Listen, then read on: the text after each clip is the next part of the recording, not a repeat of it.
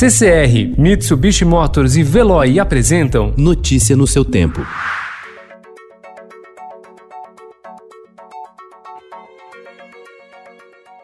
Olá, seja bem-vindo. Hoje é quinta-feira, 28 de maio de 2020. Eu sou Gustavo Toledo, ao meu lado, Alessandra Romano. Estes são os principais destaques do jornal Estado de São Paulo.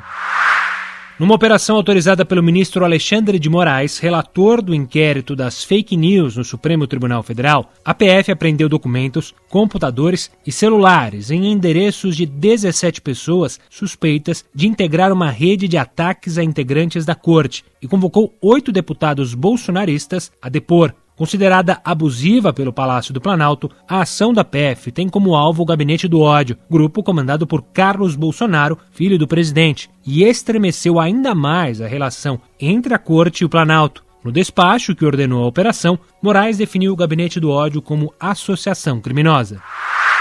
A partir de junho, a cidade de São Paulo poderá abrir com restrição shoppings, escritórios, lojas de rua, concessionárias e imobiliárias. As atividades não serão retomadas na segunda-feira na capital, pois faltam acordos com cada setor. Essa definição será feita pela Prefeitura.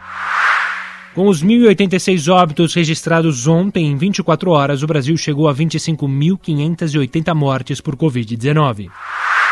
A pandemia de Covid-19 fechou mais de um milhão de empregos com carteira assinada no Brasil em março e em abril. Somente no mês passado foram extintas 860.503 vagas, maior número em abril desde que se iniciou a série histórica, em 1992. Bares e restaurantes são os que mais demitem.